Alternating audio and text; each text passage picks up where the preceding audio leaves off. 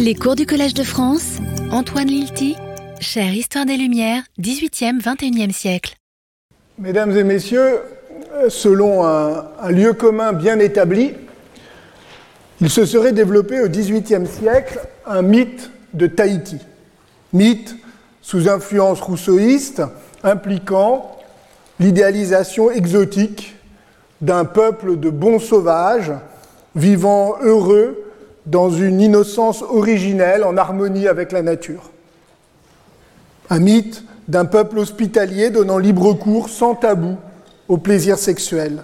Ce mythe aurait perduré presque inchangé depuis 250 ans, nourrissant une imagination exotique de cartes postales.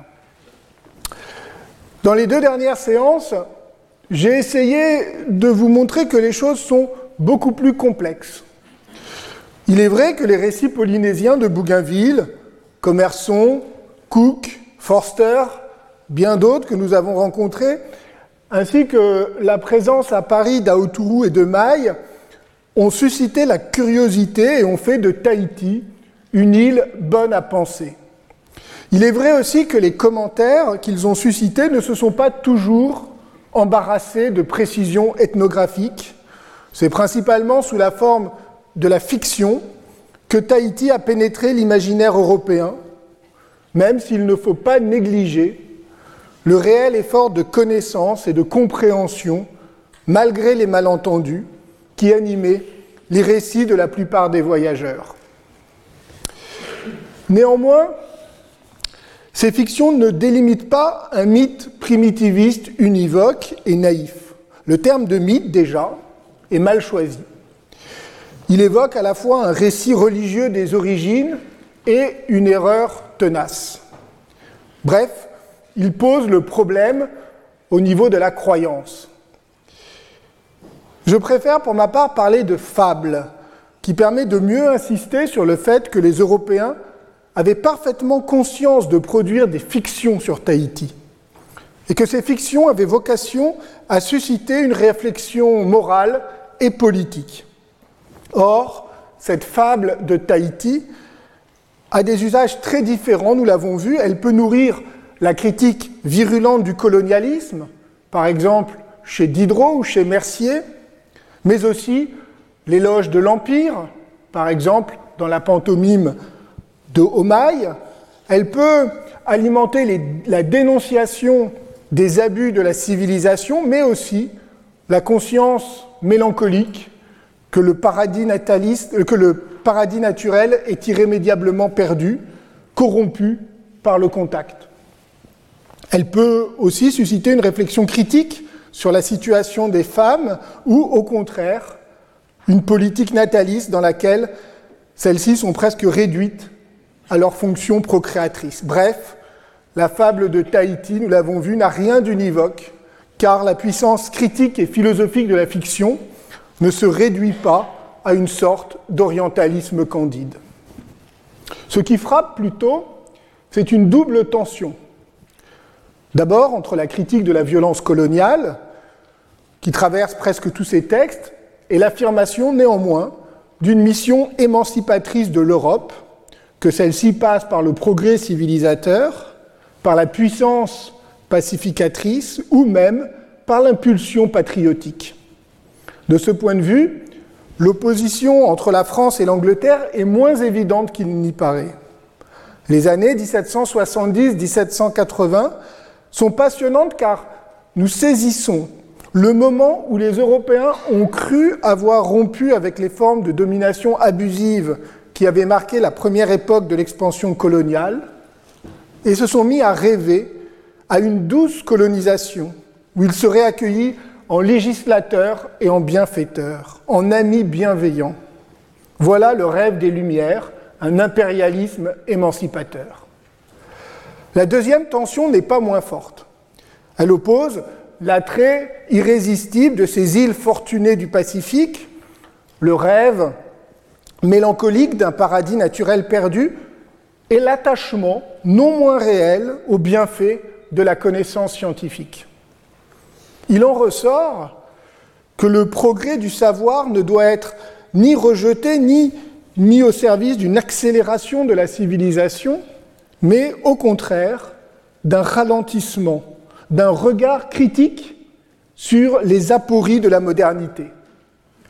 La véritable utopie qui traverse les Lumières n'est pas celle du retour à l'âge des cabanes et des peaux de bêtes, mais celle des petites communautés campagnardes, égalitaires et paisibles, où s'épanouirait un républicanisme rustique.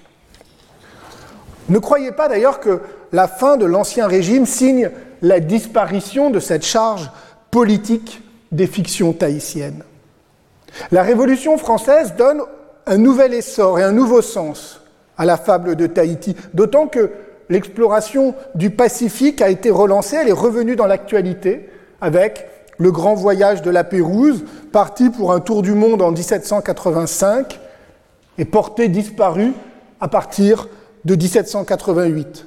Ce n'est que bien plus tard, en 1827, qu'on apprendra que l'expédition a fait naufrage à Vanikoro. En attendant, la disparition de la Pérouse n'a cessé durant toute la Révolution et même au-delà d'alimenter les rumeurs et les suppositions, d'enflammer les imaginations, de susciter de nouvelles fictions, comme nous avons essayé de le montrer avec Arnaud Aurin et Jean-Luc Chappé. Les enjeux politiques du moment s'y mêlent avec la persistance d'un grand rêve océanien. En 1806 paraît une pièce anonyme intitulée La Pérouse dans l'île de Tahiti, qui, après bien d'autres, imagine le destin du navigateur perdu dans l'immensité du Pacifique. Eh bien, devinez, il débarque à Tahiti, où en réalité il n'a jamais mis les pieds, et découvre que l'île est désormais gouvernée par Aoturu. Je n'invente rien. Alors, Aoturu ici s'appelle Oriscar, mais c'est bien lui. Et d'ailleurs, la liste des personnages indique Oriscar Aoturu. Celui-ci se réjouit lorsque la Pérouse se présente, je cite, comme un de ces hommes avides de gloire et non de fortune qui parcourent le monde au milieu de mille dangers pour découvrir des contrées nouvelles. Et surtout, lorsque la Pérouse se présente comme l'héritier de Bougainville.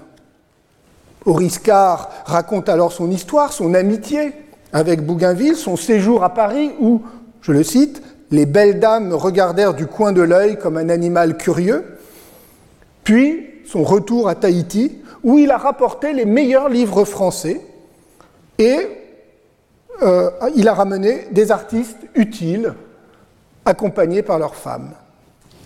L'île offre ainsi désormais un équilibre parfait entre la simplicité des mœurs tahitiennes et le meilleur des sciences et des arts européens. La société est organisée autour du pouvoir des pères de famille, de la morale naturelle, de la religion universelle et de la sagesse du bon souverain. Oriscar Aoturu y fait régner le bon ordre et la félicité, c'est une citation, ainsi que la langue française, ce qui est assez ironique quand on songe à l'échec du véritable Aoturu dans son apprentissage du français, mais ce qui est en même temps parfaitement raccord avec les fictions que nous avons étudiées la semaine dernière. La pièce permet ainsi un éloge de la société post-révolutionnaire napoléonienne où la gloire militaire de la France fusionne avec l'égalité sociale issue de la Révolution.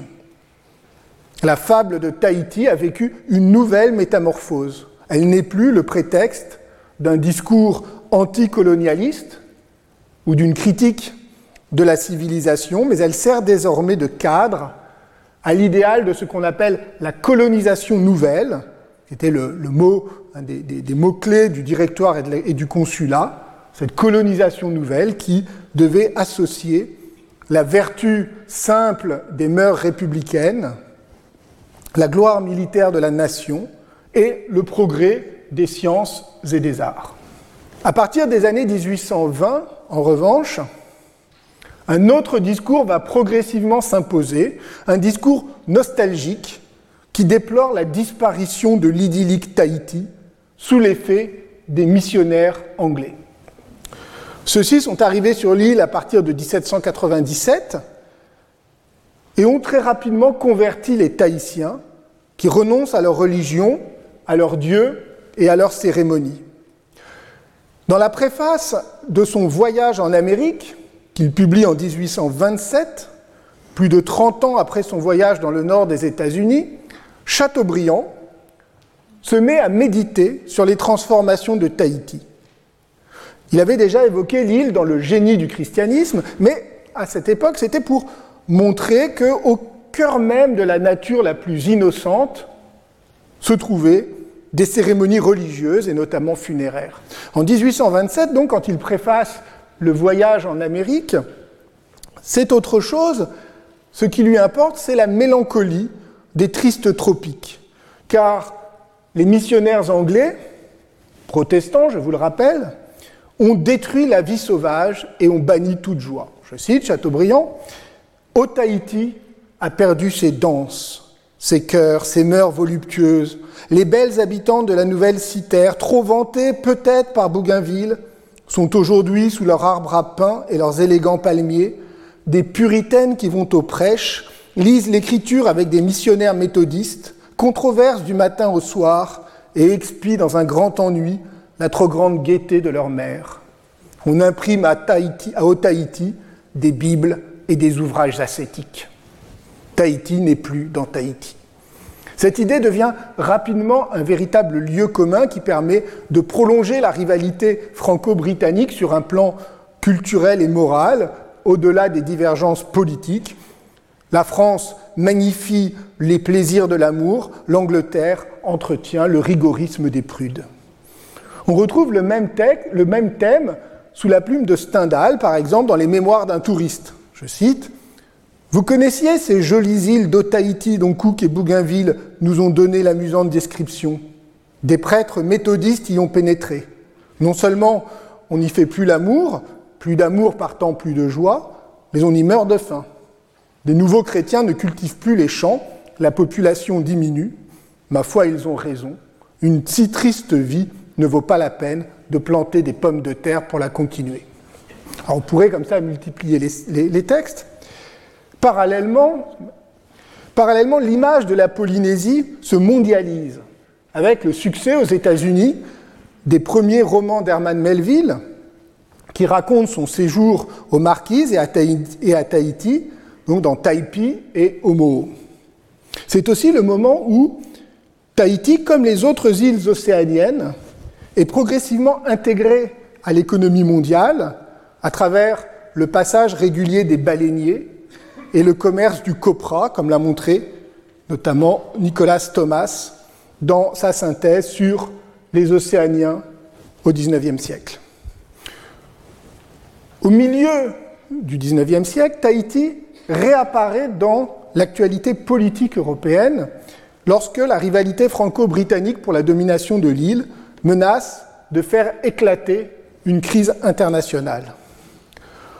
En 1842, l'amiral français du Petit Touard, un an après avoir occupé les îles Marquises, impose à la reine Pomaré la signature d'un protectorat, puis décide solitairement, on est quand même à trois mois de navigation de la France, donc ça permet de prendre des décisions solitaires, il décide l'annexion de Tahiti.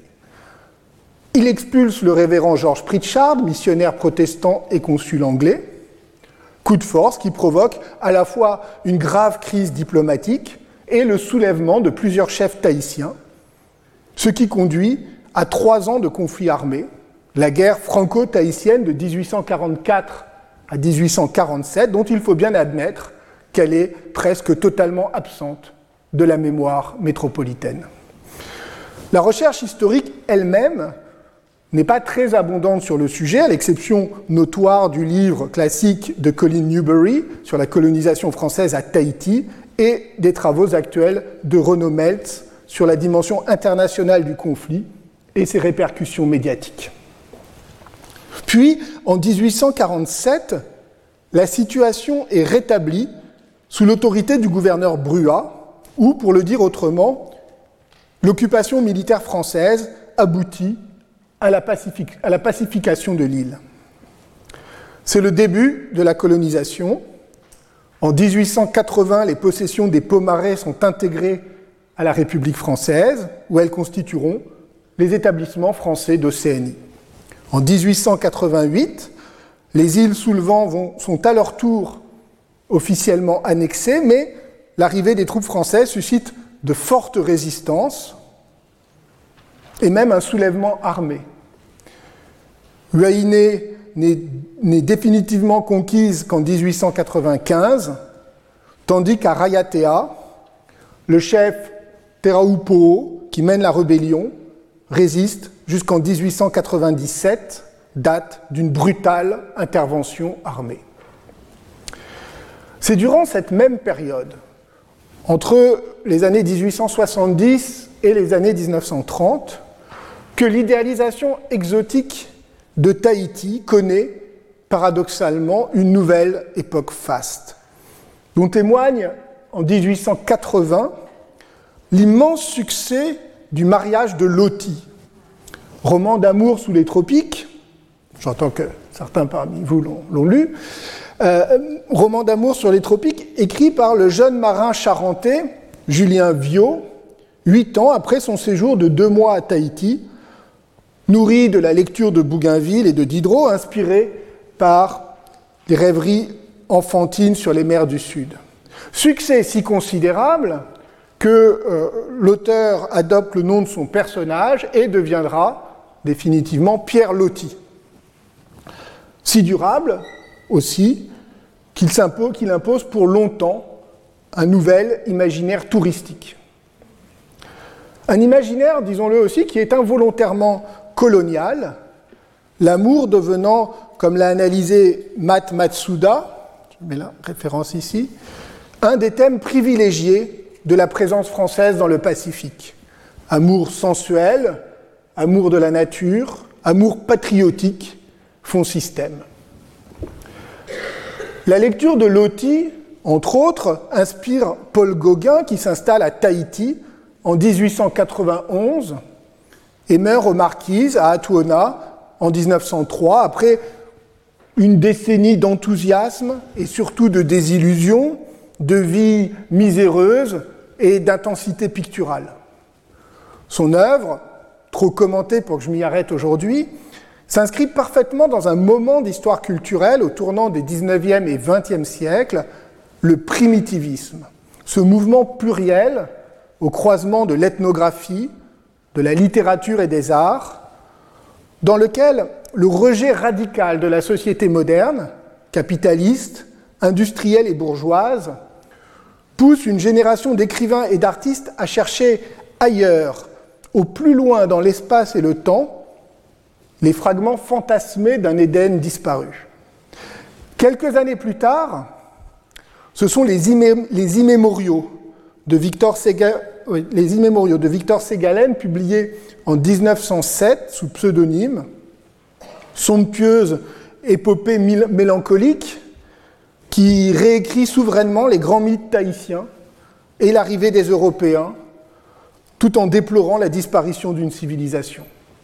Médecin militaire, admirateur inconditionnel de Gauguin, Ségalen a passé deux ans à Tahiti de 1903 à 1904, deux années extatiques, durant lesquelles, écrira-t-il plus tard, il a mal dormi de joie, avec, je cite aussi, des réveils à pleurer d'ivresse du jour qui montait. C'est ce choc qu'il essaye de retranscrire et de transmettre en rompant avec le regard touristique de Loti pour proposer un autre exotisme, à la croisée du documentaire et de la fiction, au point que le livre, qui est pourtant porté par le souffle romanesque de la récitation, fut réédité en 1956 dans Terre humaine, la collection d'essais ethnographiques dirigée par Jean Mallory. Ségalen s'est documenté, il a lu les récits de voyage, il fait même apparaître furtivement Tupaya, celui, je cite, qui savait ce qu'ignore le reste des hommes. Ségalen cherche à restituer, dans une langue lyrique et archaïsante, truffée de mots transcrits du tahitien, le regard que les insulaires ont porté sur l'arrivée des Européens, je cite, ces hommes blêmes au labeur mystérieux.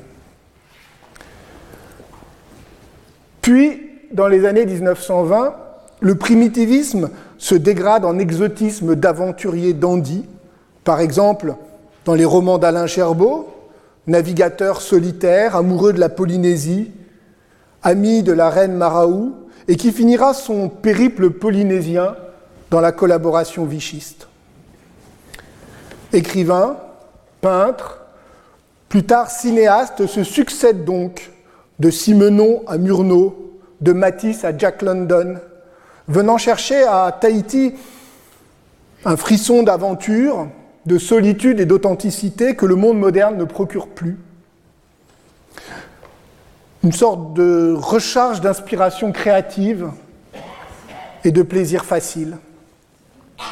Dans son dernier roman, Patrick Deville a retracé l'histoire de ces aventuriers, accourus au chevet du paradis terrestre, s'installant lui-même sur l'île pour parcourir les traces physiques et livresques de ses prédécesseurs. Alors je n'insiste pas trop longuement sur cette histoire qui est bien connue, où se sédimente progressivement l'image édénique de Tahiti, au croisement d'un exotisme trouble et d'une nature magnifiée.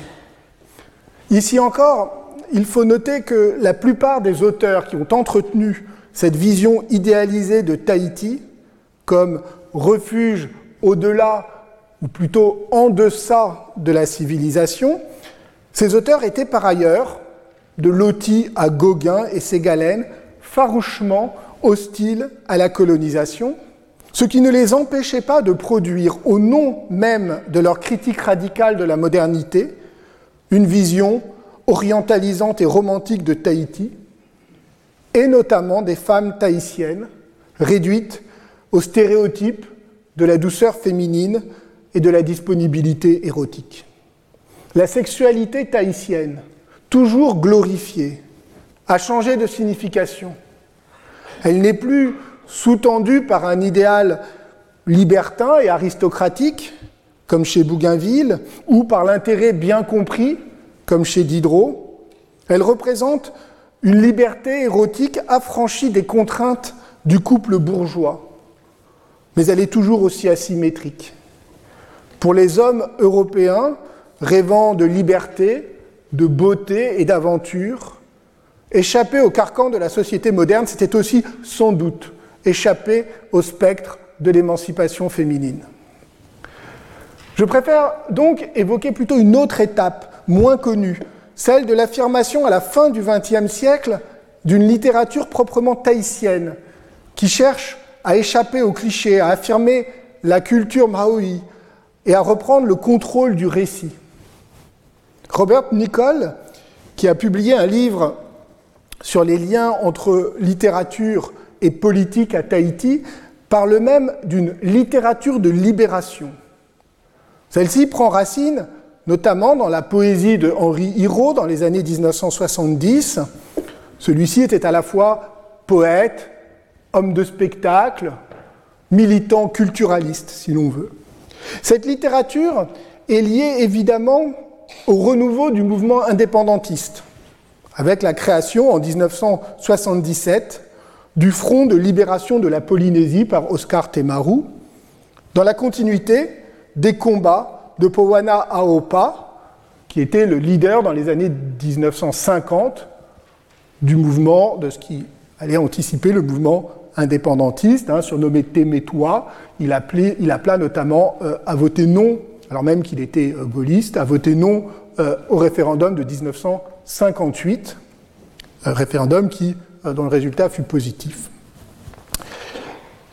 Cette littérature est aussi une réaction à la transformation accélérée de l'île sous l'effet de la création en 1963 du Centre d'expérimentation nucléaire du Pacifique, Mururoa, qui matérialisait la domination coloniale française et la perte de contrôle des Polynésiens sur leur destin.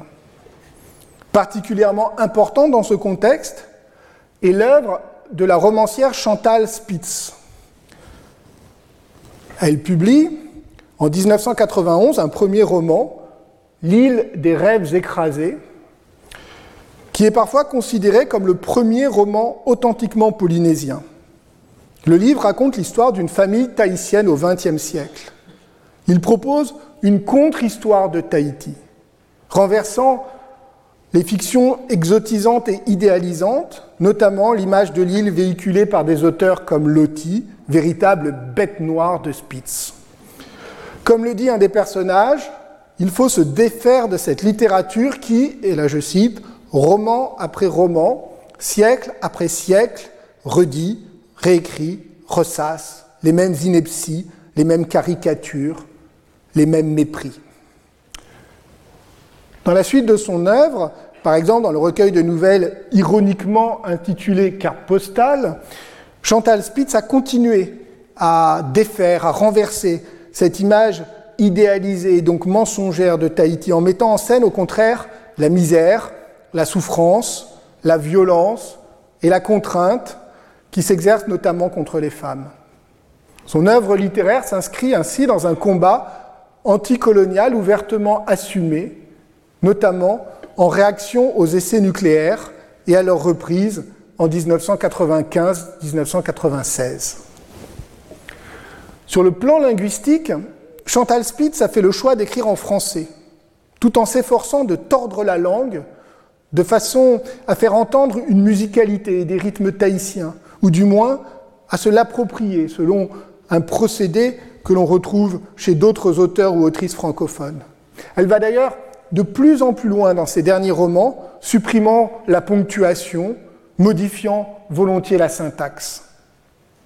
L'île des, des, rêves écrasés peut donc se lire comme un effort pour opposer à la littérature française sur Tahiti une littérature en français de Tahiti, où la langue française, langue du colonisateur, devenue langue commune, devient aussi un instrument d'émancipation permettant de dire une histoire jusque-là silencieuse, une histoire qui renoue avec la tradition orale héritée des temps d'avant le contact et qui s'actualise dans le combat quotidien contre la dépossession coloniale. Le livre s'ouvre sur une reprise en tahitien des récits mythologiques de la création du monde, puis par l'évocation, cette fois en français, de la fameuse prophétie des étrangers arrivant sur le bateau sans balancier, cette prophétie que nous avions évoquée, vous vous en souvenez, en janvier. La narratrice commente ensuite Ils sont arrivés un jour sur leur vaisseau sans balancier, donnant raison à la parole oubliée. Nous les avons accueillis, ces étranges frères venus d'ailleurs, annoncés longtemps auparavant. Nous les avons aimés, ces rameaux inconnus du tronc, enfants de la Taharoa l'unique. Nous avons partagé notre terre avec eux, grande maison créée par Taharoa, pour que tous ces enfants y grandissent. Nous leur avons offert notre amour, ils se sont appropriés notre terre, aidés par certains hommes de notre peuple, assoiffés de pouvoir immérité. Ils ont déstabilisé notre ordre, nous imposant leur monde. Puis, un peu plus loin dans le texte, la prédiction alors s'est complètement réalisée. Ils se sont appropriés notre terre, renversant l'ordre que nous avions établi, et depuis, un visage blanc se tient debout dans notre monde effiloché. L'écriture emploie la langue de l'autre, le français, pour retisser ce monde effiloché, pour lui redonner consistance et cohésion en destituant le visage blanc de sa position hégémonique. Écrivains et écrivaines ne sont pas seuls à s'efforcer d'inverser les représentations idéalistes de Tahiti telles qu'elles persistent dans le regard européen. Les artistes aussi jouent leur rôle, en particulier les artistes d'origine autochtone en Australie ou en Nouvelle-Zélande, qui détournent les codes visuels de la fin du XVIIIe siècle pour révéler, derrière le récit enchanté de l'exploration du Pacifique, les réalités plus sordides de l'invasion puis de la colonisation. Un des artistes les plus marquants, les plus intéressants de ce courant est Daniel Boyd, qui parodie l'iconographie triomphaliste des voyages de Cook. Il a ici détourné un célèbre tableau de E. Phillips Fox, qui en 1900, donc tableau d'un peintre australien, qui en 1902 commémorait l'arrivée de Cook à Botany Bay en 1770, moment emblématique du premier voyage. je vous fais remarquer que sur ce tableau, hein, euh, Tupaya n'apparaît pas, alors qu'il était bien présent. Et euh, Daniel Boyd donc, a donné sa propre version de ce tableau. Alors, vous voyez l'original. Voilà la version de, euh, Boyd, hein, où vous voyez que James Cook est représenté en chef pirate et l'Union Jack s'est à son tour transformé hein, en drapeau pirate le titre hein, du tableau, We Call Them Pirates Out Here. Un autre tableau de Boyd détourne le portrait de Joseph Banks que je vous avais montré, sur lequel le savant, hein, au retour du Pacifique, pose avec ses trophées et ses collections. vous vous souvenez de ce tableau que nous avons regardé il y a quelques semaines. Or, on sait que Banks soutenait fermement la colonisation de l'Australie et qu'il a reçu quelques années plus tard, pour ses collections, la tête d'un guerrier aborigène qui avait été capturé par les Anglais et décapité. La tête a été envoyée à Boyd, qui donc conservait toute une série de collections naturalistes. Euh, envoyée à Banks, pardon. Et donc, Boyd a représenté Banks, lui aussi en pirate.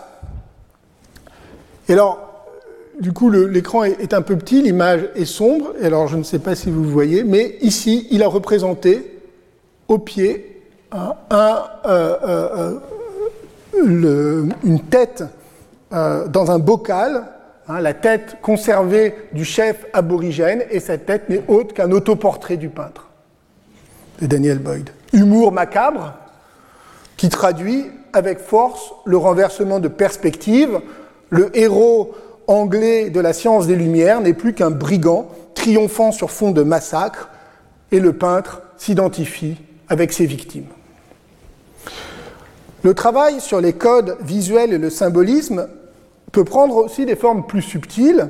Par exemple, dans l'œuvre de Lisa Reana, une artiste néo-zélandaise qui s'est inspirée d'un papier peint français de 1804, Les sauvages de la mer Pacifique, de Jean-Gabriel Charvet, et l'a détourné pour créer une, une, installation vidéo très impressionnante intitulée In Pursuit of Venus Infected à la poursuite de Vénus infectée. L'œuvre a été créée d'abord dans une galerie d'art d'Auckland en 2015, puis présentée à la Biennale de Venise en 2017. Et à Paris, vous avez peut-être eu la chance de la voir, on a pu la voir euh, au Quai Branly lors de l'exposition Océanie en 2019. C'est un grand panorama de 17 mètres et la projection dure une heure. 64 minutes pour être précis. Le papier, peint, de Charvet représentait, vous le voyez, des scènes de voyage de Cook, notamment des scènes de danse tahitienne sur un mode à la fois orientalisant et néoclassique, véhiculant l'image d'une population vivant en heureuse harmonie avec la nature. Fabriqué et commercialisé par un industriel mâconnais, Joseph Dufour, accompagné d'une notice publicitaire de 48 pages, il en subsiste aujourd'hui encore quelques exemplaires. Son succès montre que la fable de Tahiti, au tout début du XIXe siècle, 1804, n'était pas seulement restreinte à quelques textes confidentiels, mais qu'elle inspirait toute une imagerie, au sens que donne à ce mot Jean-Christophe Bailly, c'est-à-dire un ensemble de représentations visuelles dont la puissance ne tient pas à l'aura d'une image singulière, mais plutôt à la répétition des stéréotypes, à leur dissémination sur des supports décoratifs ou publicitaires. Et c'est justement à cette imagerie que s'attaque Lisa Reana dans In Pursuit of Venus Infected. Elle reprend le format panorama. Alors, j'ai mis ici cette image qu'on voit la projection dans euh, la salle de la, de la galerie. Elle reprend le format panorama de plusieurs mètres qui correspond à la fois au mur de papier peint du XIXe siècle, mais aussi au décor de la pantomime au ou au panorama qui avait tant de succès dans les villes européennes du XIXe siècle. Mais elle y introduit des images inspirées par exemple des dessins de Tupaya, elle y introduit des performances artistiques et musicales d'artistes contemporains grâce à des, incrustations numériques, mais aussi grâce à des cris qui, à la fin de la projection, font soudain entendre la menace et la violence tapis derrière l'apparence idyllique de la rencontre. C'est malheureusement, alors il y a des extraits de la vidéo euh, euh, sur Internet, notamment sur YouTube. C'est très difficile de, se faire une idée. C'est une vidéo immersive, donc de toute façon, même sur Internet, vous vous rendez euh, peu compte, mais c'est extrêmement, c'est un spectacle extrêmement impressionnant qui joue donc avec ces codes visuels du, tournant des 18e et 19e siècles pour les réinvestir à la fois par le regard de Lisa Reana et par les nouvelles technologies numériques. L'œuvre n'est pas véritablement à charge, c'est ce qui fait sa force, elle ne se contente pas d'inverser l'interprétation de l'arrivée de Cook, comme dans le tableau de Daniel Boyd, elle en préserve l'ambiguïté. Ainsi, par exemple, on un extrait, passage, évidemment, qui n'est pas animé, donc on se rend beaucoup moins compte, mais enfin, euh, Cook n'est pas représenté en pirate, ici, mais en scientifique, observant avec son télescope, à ceci près qu'il devient lui-même, à son tour, l'objet de la curiosité des spectateurs. Ce n'est plus le regard européen qui transforme la vie tahitienne en spectacle, en décor bourgeois aseptisé, mais c'est le regard de l'artiste qui révèle l'étrangeté de cette attitude. Le critique Nikos Papastergagadis a qualifié l'œuvre de contre-archive, mais je parlerai plutôt pour ma part d'un contre-imaginaire, guidé par la volonté de se réapproprier ce moment pas uniquement pour le dénoncer, mais pour le réinscrire à travers un regard maori, ou du moins mixte, puisque euh, Lisa Reana est maori par son père et anglaise par sa mère. Enfin, il n'est pas du tout anodin que moment de l'œuvre, de la projection, représente Tupaya pratiquant une cérémonie rituelle. Ce geste seul montre les métamorphoses de la mémoire dès lors qu'elle n'est plus seulement portée par les seuls Européens. Et en effet, de tous les Polynésiens qui ont voyagé avec les Européens et dont nous avons parlé pendant ce cycle de cours, Tupaya est sans conteste celui dont la mémoire est aujourd'hui la plus vivante. C'est un phénomène très récent puisque Tupaya était totalement oublié à la fin du XXe siècle, non seulement en Europe, où il n'est jamais venu, mais aussi en Polynésie. C'est dans le cadre du renouveau identitaire mahui, dont je vous ai déjà parlé, que Tupaya a été célébré, d'abord en Nouvelle-Zélande, où son passage en 1770 avait tant marqué les esprits, et plus récemment à Rayatea. J'avais évoqué, donc je n'y reviens pas, les films, les livres, les fresques qui lui ont été consacrés ces dernières années. Mais il y a au fond une ambiguïté dans l'héroïsation actuelle de Tupaya. Celle-ci insiste parfois sur sa rencontre avec les Anglais, par exemple chez John Druett, qui fait de Tupaya une figure d'intermédiaire, de passeur entre les mondes, de go-between. Mais le plus souvent désormais, c'est comme héros proprement polynésien qu'il est valorisé, comme détenteur de savoirs locaux et ancestraux, qui renvoie aux temps antérieurs du contact avec les Européens, et qui fait de lui non pas un héros de la rencontre, mais plutôt une figure de l'ethnicité polynésienne. C'est évidemment le cas dans certaines représentations en Nouvelle-Zélande, à Tahiti ou à Rayatea, mais aussi dans certains travaux anthropologiques, par exemple dans l'ouvrage très récent et très intéressant d'Hélène Artaud intitulé Immersion, qui fait de Tupaya l'incarnation historique d'un rapport spécifiquement polynésien à l'océan, un rapport sensible et même sensoriel, sans médiation instrumentale, forgé au cœur de la longue tradition de navigation dans le Pacifique, et radicalement distinct du paradigme occidental, scientifique et naturaliste associé à l'Atlantique. A l'inverse, la mémoire de Maille est presque inexistante en Polynésie, comme le notait Bruno Sora dans son livre de 2015 sur la mémoire des temps coloniaux en Polynésie française. À Wainé, où lui-même réside, rien ne matérialise la tombe du premier Polynésien à être allé en Europe et en être revenu, et rien ne rappelle sa mémoire. De même, à Tahiti, remarque Bruno Sora avec ironie, Maï n'évoque rien, si ce n'est au client d'un bar de Papété où son nom a été donné à un cocktail. Cet oubli s'inscrit dans un contexte qui est celui de l'absence de toute tradition mémorielle liée à l'histoire des premiers contacts. Il semble que l'histoire de la guerre franco-tahitienne de 1844-47 fasse écran comme moment fondateur. Si Maï est oublié en Polynésie après un siècle et demi de présence française, il est devenu, entre-temps, un héros culturel britannique, fortement associé au souvenir des voyages de Cook, celui-ci restant, dans l'histoire britannique, une figure largement positive de grand explorateur. Nous en avons un témoignage évidemment avec la mobilisation nationale en Angleterre pour conserver le portrait d'Omaï par Reynolds, qui ne tient pas seulement à la qualité intrinsèque du tableau, mais au fait qu'il représente une véritable icône de ce moment de la rencontre. Alors c'est le moment de vous donner des, nouvelles, puisque vous avez souvent demandé.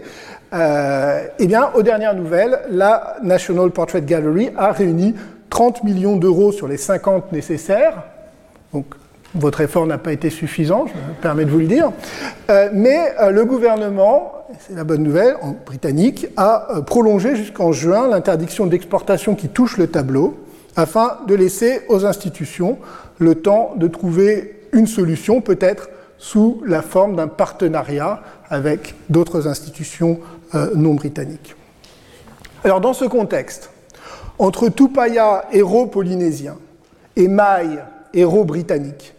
Qu'en est-il d'Aoturu De toute évidence, sa mémoire n'a pas été entretenue, ni à Tahiti, ni en France.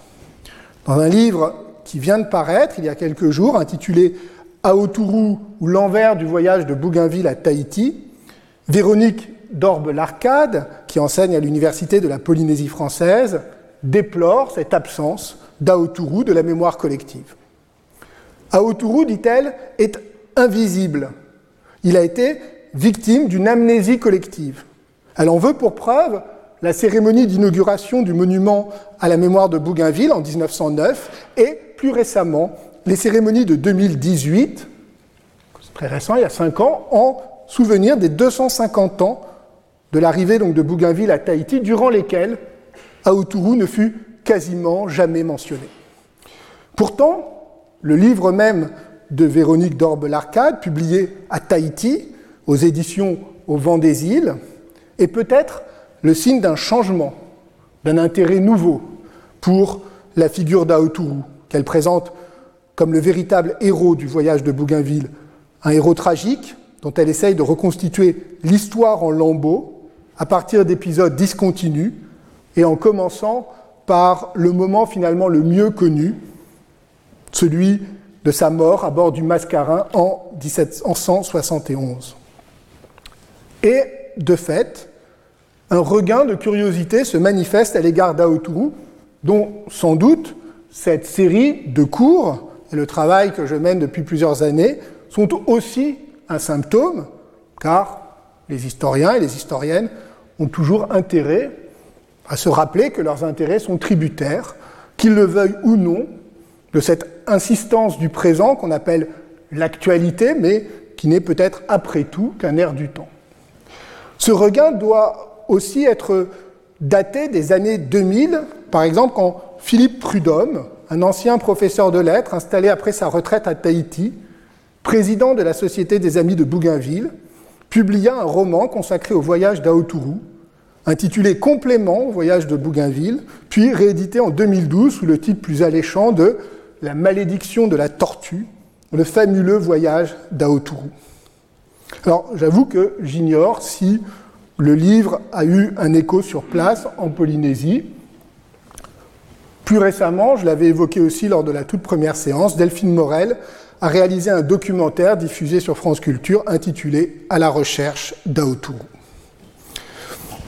Alors, il serait sans doute excessif d'opposer ce regain d'intérêt, qui reste toutefois modeste, et deux siècles de silence et d'oubli. En réalité, le souvenir d'Aotourou n'a jamais été totalement effacé.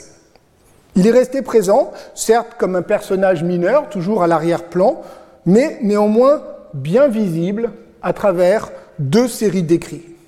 D'une part, ceux bien sûr consacrés à Bougainville, à son voyage autour du monde, où une place est toujours réservée à Autourou. D'autre part, dans les études sur Diderot et le supplément au voyage de Bougainville. Et ce n'est pas le moindre des paradoxes.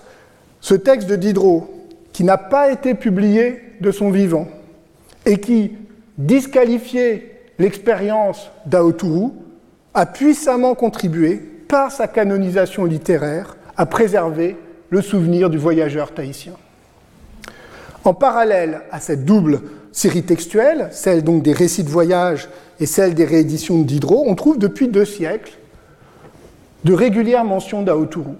Son souvenir était encore assez présent au début du XIXe siècle pour figurer longuement dans le tableau des charlatans modernes, pardon, le tableau des charlatans célèbres de Jean-Baptiste Gourrier en 1819, qui était en réalité un dictionnaire de célébrités parisiennes de l'Ancien Régime. Ce qu'on retenait alors, c'est la curiosité qu'Aotourou avait suscité à Paris. Et c'est d'ailleurs ainsi qu'il est généralement évoqué par la suite. Ainsi, un siècle plus tard, en 1914, Gilles Hervé lui consacre un très long article de la revue anthropologique intitulé Aotourou ou le Tahitien à Paris.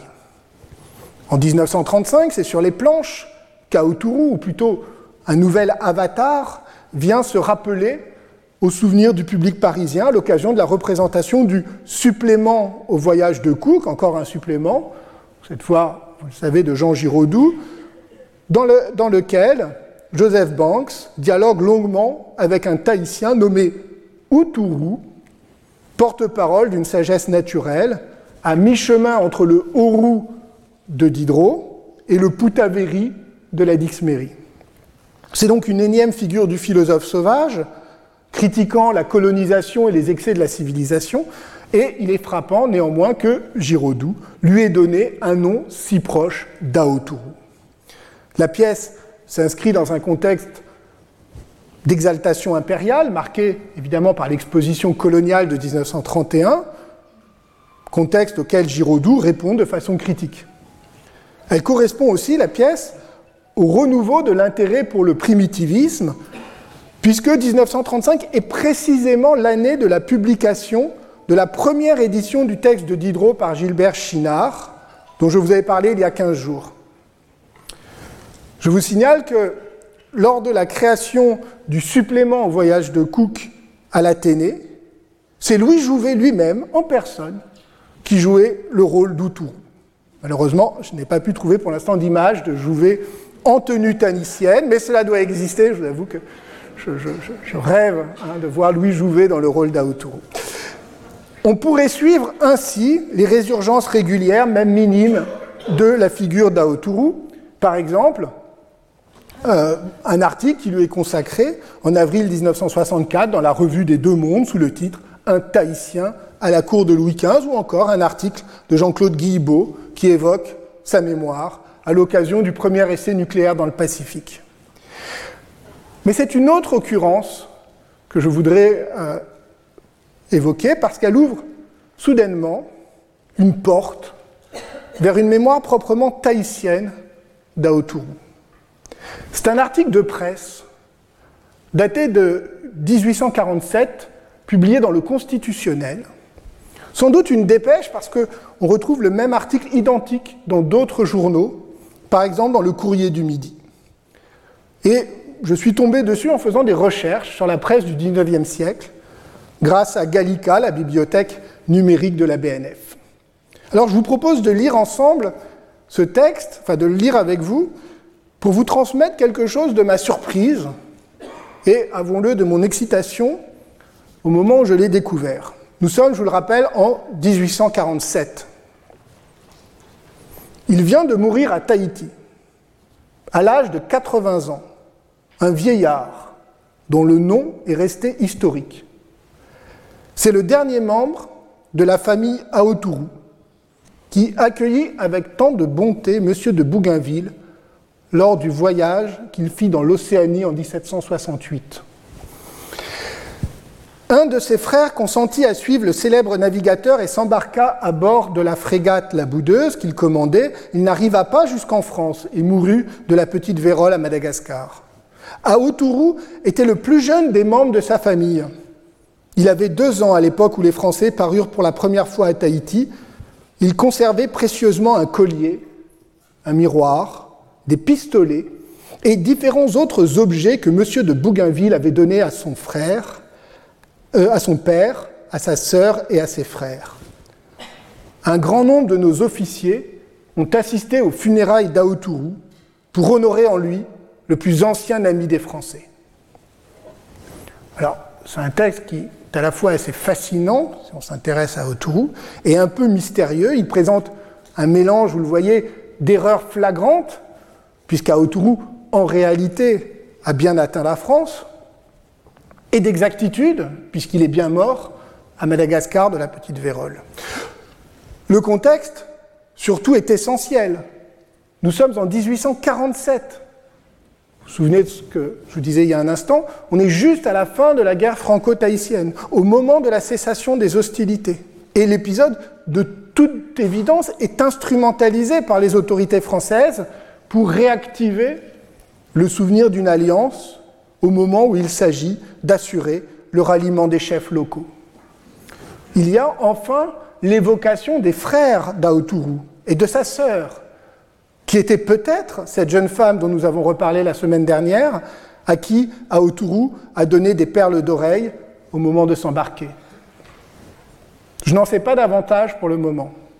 Il faudrait que j'explore les archives coloniales et les archives territoriales à la recherche d'informations complémentaires sur la famille Aoturu et sur cet événement. L'enquête, en quelque sorte, est relancée. Si bien que j'ai même pensé un moment terminer le cours d'aujourd'hui sur la lecture de ce texte, pour en faire euh, une sorte de cliffhanger, comme disent les, scénaristes, un rebondissement inattendu annonçant le cours de l'année prochaine. Celui-ci, néanmoins, ne portera pas sur Tahiti au XIXe siècle, qui m'emmènerait euh, véritablement trop loin de mon domaine de compétences. Il traitera plus vraisemblablement de l'universalisme des Lumières, un petit sujet, qui est aujourd'hui euh, d'une actualité incontournable. Un sujet toutefois qui peut être traité de plusieurs façons.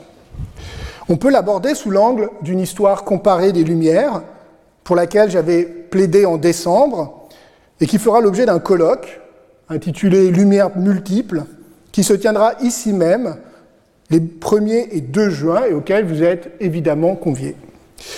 Nous chercherons à pluraliser les Lumières, à réfléchir à la façon dont différentes traditions intellectuelles défendent un idéal d'émancipation par le savoir à la fois semblable et différent, depuis ce que l'on appelle parfois les lumières médiévales, jusqu'au débat actuel sur les lumières en Chine ou dans le monde arabe.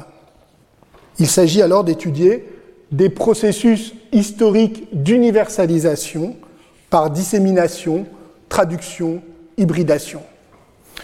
Une autre façon de poser la question est de réfléchir aux ambivalences et même aux apories de l'ambition universaliste, telle qu'elle s'est exprimée dans la pensée européenne du XVIIIe siècle, à travers l'aspiration à édicter des normes morales et politiques qui vaudraient pour tous et en tout lieu.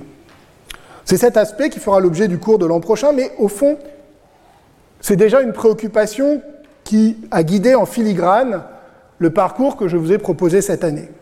Nous l'avons rencontré notamment lorsque nous avons réfléchi aux formes de la rencontre et du contact, aux conditions même de l'échange et de la communication, lorsqu'elle prend la forme, y compris lorsqu'elle prend la forme du malentendu. La carte de Tupaya en est un exemple emblématique que l'on peut lire aussi bien comme la confrontation de deux conceptions du monde irréductibles, ou au contraire comme la preuve par l'exemple d'une capacité de compréhension mutuelle malgré et au-delà de la différence des langues, des histoires, des cultures. Bien sûr, la traduction n'est pas parfaite, mais d'ailleurs elle ne l'est jamais.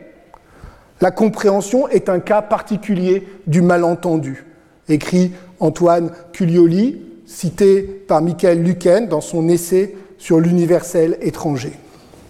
Et Luken commente la norme pour penser dans sa généralité la construction des savoirs ne devrait pas être l'échange parfait entre des locuteurs parfaits, mais un échange approximatif entre des locuteurs approximatifs. C'est justement dans la reconnaissance de l'irréductible diversité des langues, et j'ajouterai des cultures, que se loge la possibilité d'un véritable universel. Enfin, cette question de l'universalisme, nous l'avons croisée cette année à un autre niveau épistémologique, celui d'une géopolitique actuelle des savoirs. L'ambition universaliste de la connaissance historique se heurte à des revendications autochtones qui ne sont pas illégitimes, car l'historiographie, pas plus que la littérature ou l'art, n'échappe au soupçon d'exotiser ces objets et de reconduire une posture asymétrique. Qui peut légitimement écrire l'histoire d'Aoturu, de Maï, de Tupaya, de Paotu À qui appartient cette histoire Et comment l'écrire Et pourquoi? C'est une question que je me suis souvent posée en essayant de reconstituer leur parcours avec des outils radicalement étrangers à ce qu'était leur univers mental et matériel. N'ai-je pas redoublé le geste de curiosité qui était celle des Européens du XVIIIe siècle? Toutes les préoccupations méthodologiques ne suffisent pas à se prémunir et on ne se méfie jamais assez des ruses de la raison coloniale. La bonne conscience peut être aussi dangereuse que la volonté de pouvoir. L'historien n'est pas là pour remplacer les grandes figures historiques par d'autres, pour repeupler le panthéon, pour rendre justice aux oubliés de la mémoire collective. Il cherche à comprendre, à restituer la complexité du passé et l'épaisseur du présent. Mais il ne peut s'empêcher de raconter des histoires. Je vous en ai raconté. De mettre en intrigue le passé, comme disait Paul Veyne, de chercher à capter l'attention de son public. La théâtralité d'un cours dans ces lieux redouble cette inquiétude. Échappe-t-on jamais à la fable de Tahiti? Il se pourrait au fond que Diderot ait le dernier mot. Alors, alors autant assumer. Autant assumer la force heuristique du récit. Au moment de terminer cette série de cours, j'espère que chacun d'entre vous garde un épisode privilégié en tête, non pas comme une anecdote divertissante ou l'illustration d'une généralité historique, mais plutôt comme une petite énigme familière, une ouverture sur des questions nouvelles et irrésolues. Pour ma part, l'image qui me reste, c'est celle d'Aoturu à l'île de France, telle que Bernardin de Saint-Pierre l'a décrit, à la fois gai et mélancolique.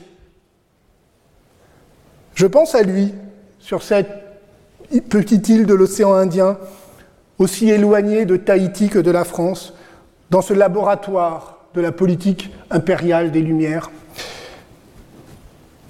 Je pense surtout à cette montre dont il était si fier et avec laquelle, vous vous en souvenez, il aimait montrer l'heure de manger, l'heure de se promener, l'heure d'aller à l'opéra.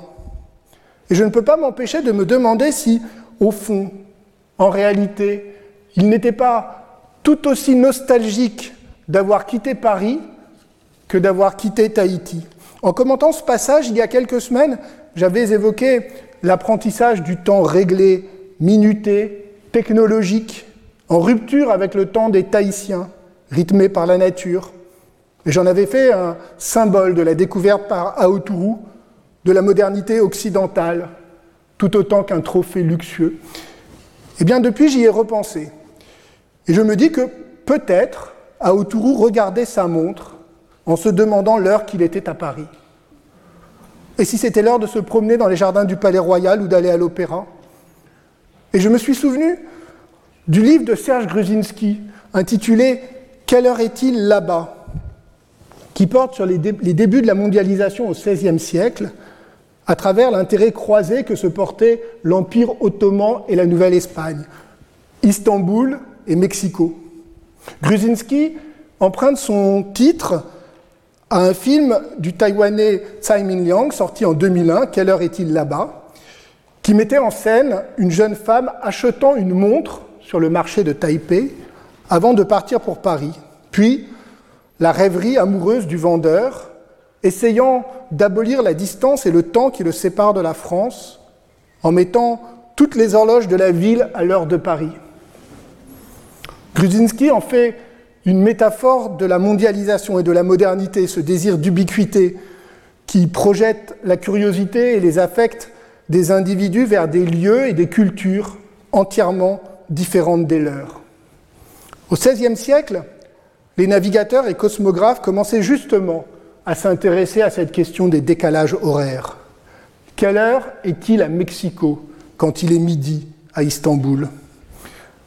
Les hommes et les femmes du XVIe siècle se trompaient dans leurs calculs car ils ne maîtrisaient pas véritablement la détermination des longitudes et n'avaient pas d'outils pour calculer et connaître l'heure à distance. Or, l'invention et le perfectionnement des chronomètres de marine au XVIIIe siècle, notamment par l'anglais John Harrison, vont permettre à James Cook de savoir en permanence lors de son deuxième voyage l'heure qu'il est à Londres, et ainsi de calculer les longitudes avec beaucoup plus de précision. Le temps au XVIIIe siècle est encore loin d'être unifié, c'est une des limites de l'universalisme.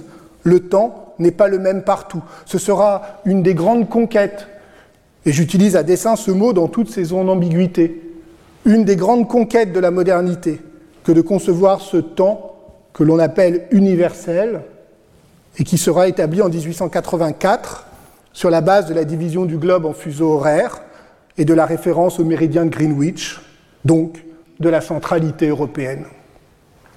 Puis, au lendemain de la Seconde Guerre mondiale, l'ambition d'une unification du temps et des calendriers sera un des fers de lance des réformateurs universalistes de l'UNESCO. L'unification du temps accompagne ainsi l'englobement du monde. Nous savons désormais avec précision l'heure qu'il est à Tahiti. Mais l'universel, ce n'est pas le moindre paradoxe, n'est jamais achevé. Il peut toujours être encore universalisé. Car la Terre, faut-il le rappeler, ce n'est pas l'univers. Il y a quelques semaines, un article de la revue Nature s'interrogeait quelle heure est-il sur la Lune? Un des, enjeux, actuels extrêmement sérieux et extrêmement complexe, soulevé par la multiplication des nouvelles missions spatiales, est de définir un temps lunaire, qui pour le moment n'existe pas. Comment intégrer au temps universel terrestre la Lune. Cette même Lune dont les Tahitiens croyaient qu'elle était habitée, comme Aoturu l'affirma positivement à Bougainville lors de la traversée qui les menait vers la France, suscitant ce commentaire médusé du navigateur Quelle fontenelle leur a enseigné la pluralité des mondes Je vous remercie. Retrouvez tous les contenus du Collège de France sur www.colège-2-france.fr.